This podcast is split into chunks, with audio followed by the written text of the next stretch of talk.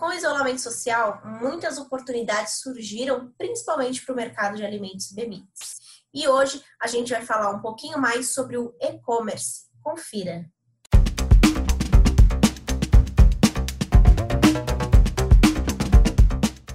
Mais um Food Connection no ar e hoje o assunto principal é sobre as oportunidades do e-commerce para o mercado de alimentos e bebidas.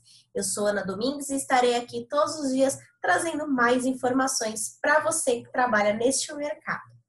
Então, para começar, a gente vai mostrar para vocês a entrevista que nós fizemos com Carlos Gorgulho, que é gerente de novos negócios e exportação da Santa Helena. Ele falou um pouquinho sobre a expansão do e-commerce que a empresa realizou recentemente e trouxe aí alguns insights interessantes para você que quer também expandir né, o, a sua venda digital, que é bacana de seguir. Vamos conferir?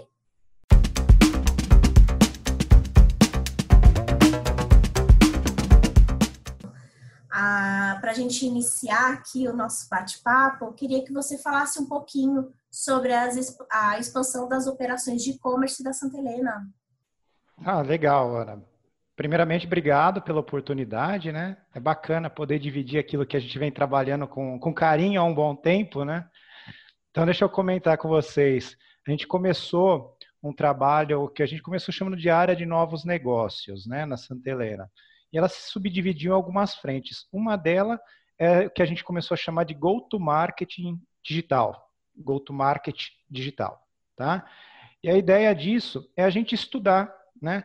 Os aspectos tanto no B2C, na relação com o consumidor final, né, quanto no B2B. Né? No B2C, a nossa intenção é o quê? Se atualizar e se preparar para essa mudança de perfil do consumidor. Né? Então, a gente sentiu a necessidade de se aproximar mais desse consumidor, né? de, de entender um pouco mais como ele compra, né? como ele está mudando o hábito de consumo. Né? A gente é uma empresa com 78 anos de tradição, né? E começamos, como as empresas do mesmo ramo que a gente, fazendo distribuição via atacado, via distribuidor depois, vamos para os key accounts e tal. E o digital é um tema que a gente sempre via como importante, mas a gente resolveu colocar um, uma importância maior. Então começamos a estudar. No B2C, a nossa previsão era aumentar também a relevância desse canal, né? Vendo a possibilidade de fazer vendas mais diretas para o consumidor final e principalmente para coletar a percepção dele, né? A gente sentia falta de ter um feedback mais imediato da nossa relação de vendas com o consumidor. Pelo saque, a gente captura muito dos produtos, né? Os produtos são muito queridos, né? Mas qual é a imagem da Santa Helena junto ao consumidor final, né? Essa relação de compra e venda. Então a gente viu essa oportunidade e até para alguns tipos de produtos que a gente tem dificuldade de trabalhar o um mix completo, também disponibilizar produtos saudáveis, que são produtos interessantes também, que muitas vezes pelo varejo tradicional eles não têm um espaço dedicado para eles, no e-commerce você já começa a ter esse tipo de oportunidade de mix, né? No B2B, a nossa intenção era se preparar para aquele momento em que o consumidor que faz uma compra no B2C vai dar um clique nele e que ele também vai começar a fazer essa compra no B2B. Né? O cara que faz a compra para a casa dele, ele pode ser o dono de um negócio também entender que em algum momento ele vai querer fazer essa compra para o negócio dele, né? dispensando muitas vezes o contato físico, que sempre vai ser indispensável no nosso ponto de vista. Tá?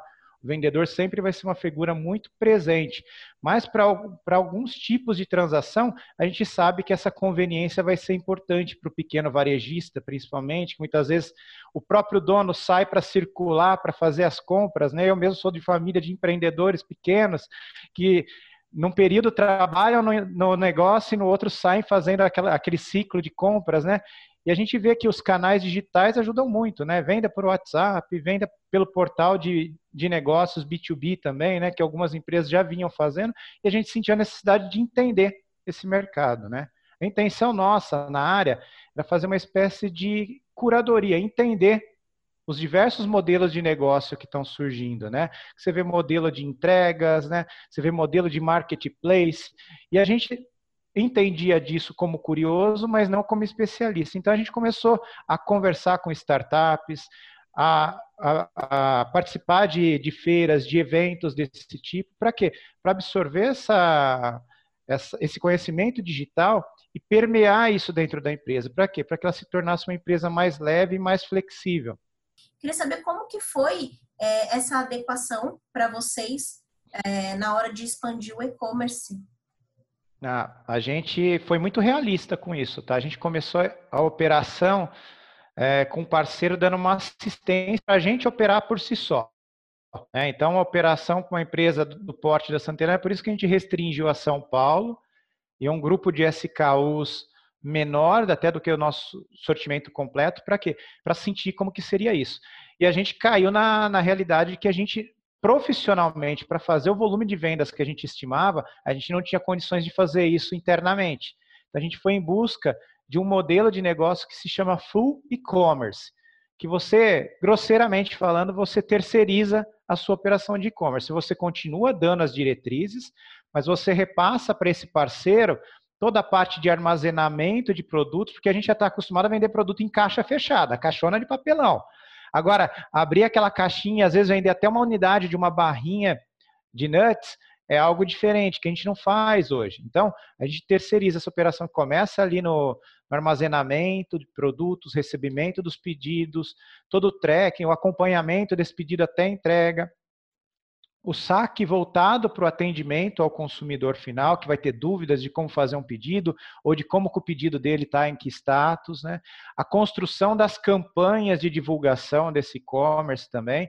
Então, se a gente olhar os quatro P's do marketing ali, a gente quase que repassa eles, mas continua com as rédeas na mão. Então, o modelo que a gente encontrou, a gente até optou por um parceiro que tivesse uma proximidade logística maior com, com o nosso CD, num primeiro momento, e está dando certo. A gente vem coletando os resultados, a gente vem batendo, a cada dia a venda aumenta um pouquinho, a gente está subindo, é uma escadinha ali, né? Mas ele vem bem dentro do que a gente previa para daqui a quatro meses a gente já trouxe para cá.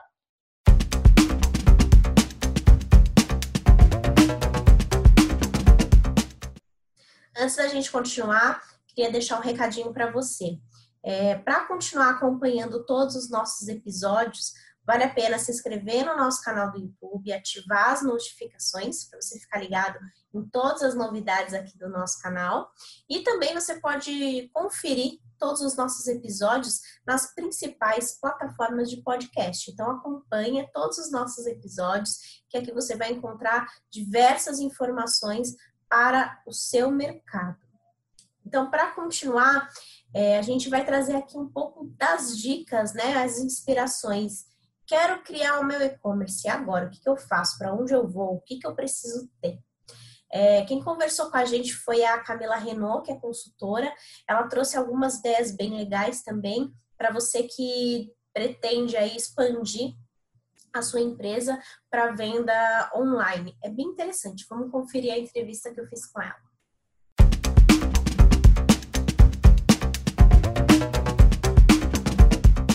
Quais são as principais dicas para que eu consiga iniciar uma boa operação de e-commerce?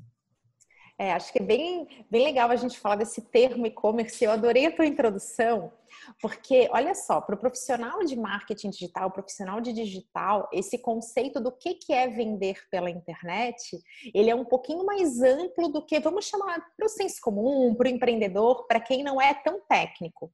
Porque a partir do momento que eu uso o Google para encontrar a melhor loja e eu vou até essa loja, essa é uma venda de e-commerce, de alguma maneira ela é uma venda digital.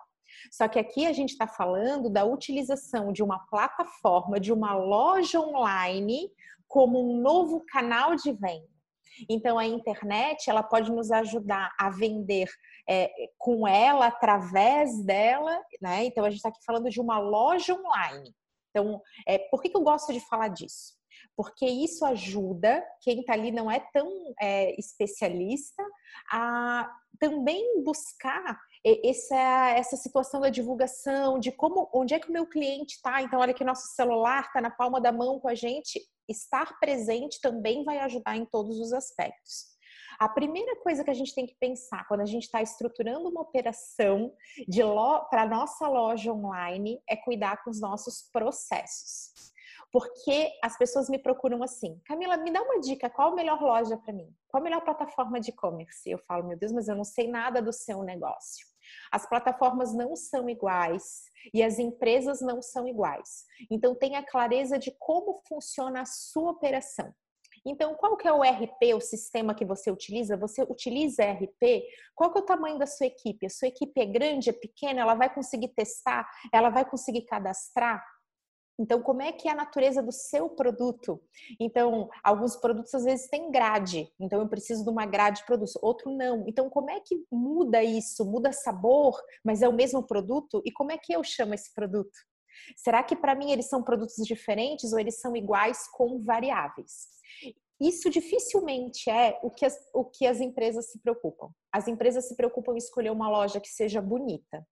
Então, ai, olha só, essa loja aqui tá bonita. Então, ela me parece. E não se preocupam tanto com essa questão de olhar para dentro primeiro.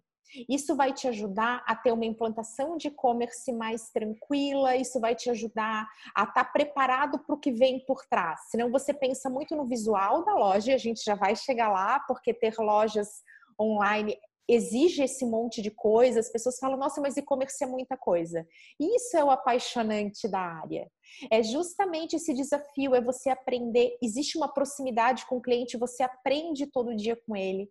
E quem faz varejo, quem está ali no balcão, sabe que isso também é maravilhoso. Claro que é difícil, mas também é apaixonante. Então, primeiro a gente vai olhar para dentro, entender nosso processo, entender quais são as outras vertentes de tecnologia que a gente usa. Então, eu uso um sistema, esse sistema é tal, como é que está a minha equipe, o que que tem. Também os processos de logística, como é que eu faço essa entrega? Essa entrega tem algum software também? Será que eu tenho alguma coisa para integrar de tecnologia? Para a gente ter tudo isso muito mapeado. Quando a gente tem isso mapeado, fica mais fácil escolher a loja e começar a pensar com a cabeça do nosso cliente. Bom, para finalizar aqui a nossa conversa, Camila, eu queria trazer aí um, a pergunta do milhão, né? Quando a gente pensa no futuro. A gente está vendo que o consumidor ele está mudando esse comportamento, está muito mais próximo da compra digital e principalmente porque agora ele não pode sair, ele está dentro de casa confinado. E depois da pandemia acabar, como que vai ser esse futuro da venda digital para o mercado de alimentos e bebidas? Cada vez mais forte, porque a gente faz todo o estudo de tendências e aquilo que a gente projetava para cinco anos acontecendo agora. Então, todo mundo está se acostumando.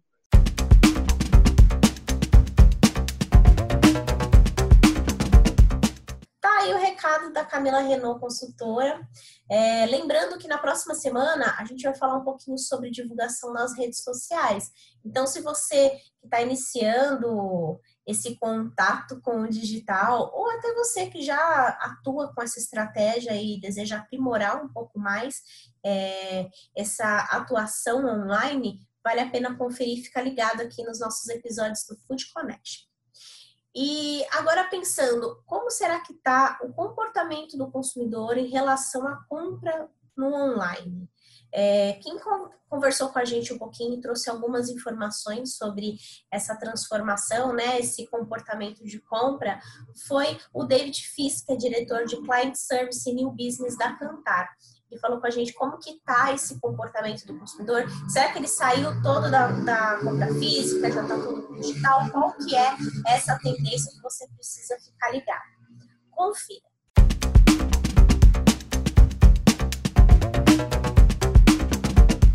Quais são as principais mudanças que vocês têm percebido nessas últimas pesquisas, principalmente no consumo de alimentos e bebidas? Tá, o que a gente vai perceber é que no primeiro momento do antes do Covid, a gente teve um estoque muito de produtos mais, como eu posso dizer, não tão essenciais. A gente teve no primeiro momento a parte de beleza, que não pega tanto alimentos e bebidas, mas quando começou o confinamento, a gente começou a ver esse bom já de alimentos e bebidas. Só que o tipo de alimento de bebida que a gente começa a enxergar, ele é bem interessante, né? É, as bebidas não saudáveis, como por exemplo refrigerante, como alguns sucos industrializados, eles não ganham espaço na, no confinamento. O brasileiro começa a ir ah, muito para a questão natural. Então a gente começa a ver, por exemplo, água mineral crescendo bastante, a gente vai ver alimentos como frango crescendo bastante, a gente vai ver alguns embutidos, a linguiça que alguns falam que é mais gorduroso, mas é a proteína barata. Então a gente começa a ver itens básicos do brasileiro, né, junto com alimentos, bebidas e limpeza, ganhando muito espaço aí no momento de confinamento.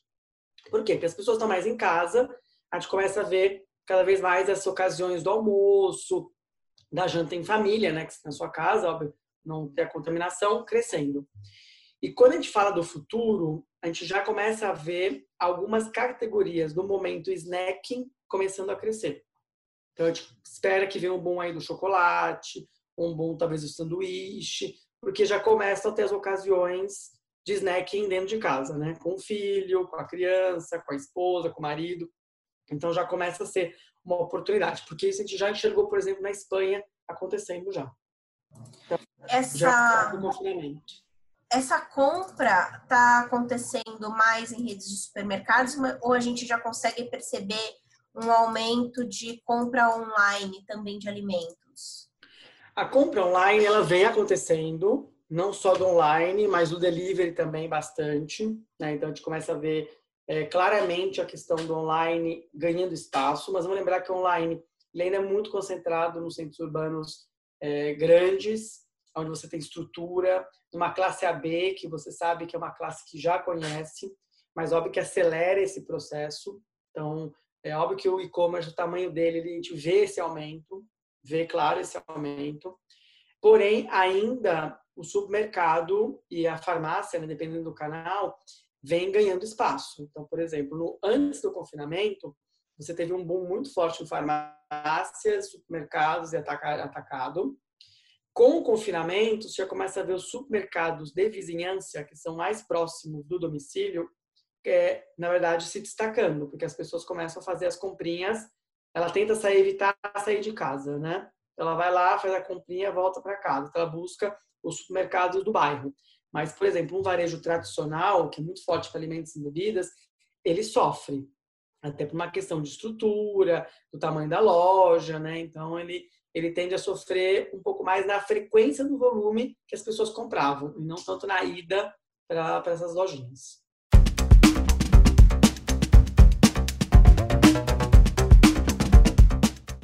Aí, muito bacana o episódio de hoje, hein? Tem bastante insight para você levar como lição de casa para sua empresa.